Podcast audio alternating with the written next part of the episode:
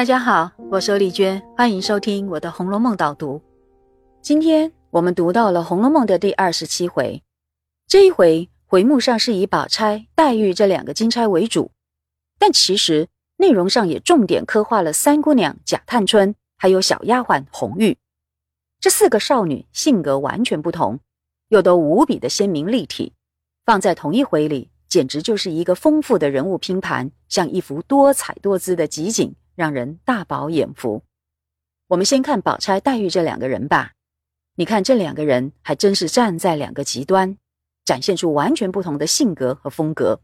一个是在暮春初夏的时节，童心未泯，扑蝶为戏，整个画面表现出美丽活泼的情趣，一片生机盎然；而另一个呢，却是面对落花，悲悲切切的哭泣，歌咏出葬花的哀歌。这就是回目上所说的“滴翠亭杨妃戏彩蝶，埋香冢飞燕泣残红”。那扑蝶到了滴翠亭的杨贵妃，就是比喻宝钗；而葬花哭泣的赵飞燕，就是指黛玉。曹雪芹用很生动的意境，加强了这两个少女的不同性格，让她们的形象更加鲜明，也让读者更加印象深刻。而在这里，我要特别提醒大家的是，一般都以为。宝钗扑蝶到了滴翠亭的时候，刚好偷听到红玉的私情，而有了嫁祸给黛玉的行为。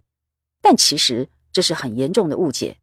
当时啊，宝钗在来不及脱身的情况之下，想出来一条金蝉脱壳的计策，让自己全身而退。不过我们要特别注意，这并不是嫁祸，而反倒是送给黛玉一个礼物。怎么说呢？你想想看，红玉这样的私情一旦外泄，那可是严重的灾难。你仔细看，当红玉误会黛玉听到了他的秘密以后，她的整个反应只有恐慌。红玉说：“若是宝姑娘听见，还倒罢了；林姑娘嘴里又爱刻薄人，心里又细。她一听见了，倘或走漏了风，怎么样呢？”很明显的，红玉这时候担心都来不及了，只怕风声走漏，那她就吃不完兜着走。这是我们要注意的一个重点。何况红玉只是一个二三等的低阶小丫头，连她自己本房的主子宝玉都没见过她呢。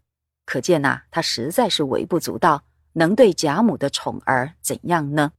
你看第五十五回，探春她开始当家，管家大娘们居然敢小看她，平儿就说这简直就是鸡蛋往石头上碰，自不量力。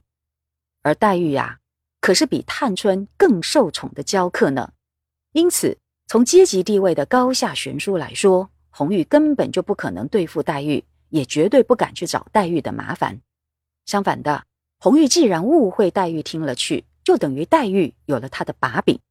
从常理来说，红玉以后也只能尽量巴结讨好黛玉吧。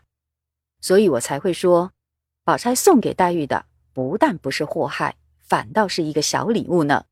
也因此，脂砚在在这里。就盛赞宝钗具有高超的极致和巧妙的计策呢。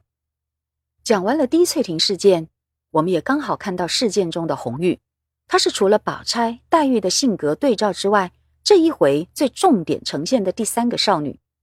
红玉的精明干练在这一回里做了很好的呈现，她能够得到凤姐的肯定，那就等于是一种非凡的成就了。平心而论，她的才干。确实并不亚于麝月、晴雯这些人，可是却默默无闻，可见脂砚斋说的很对。他在怡红院里一直受到晴雯等人的排挤和打压，所以才会有怀才不遇的郁闷。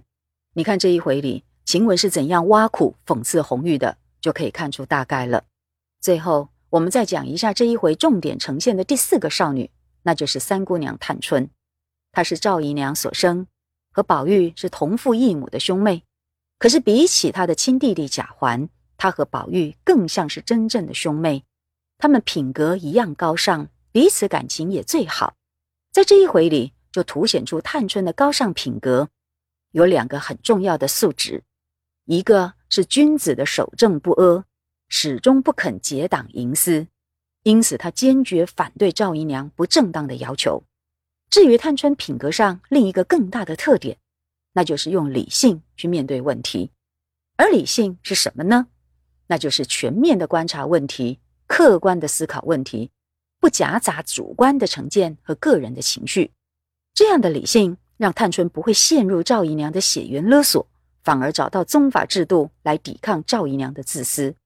因为呀，在宗法制度上，探春的父母就是贾政、王夫人，生生的赵姨娘确实不是她的母亲。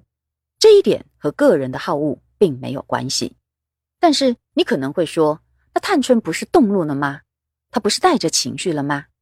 确实，探春生气了，气话也说得很重。不过那番话所说的道理还是很客观的。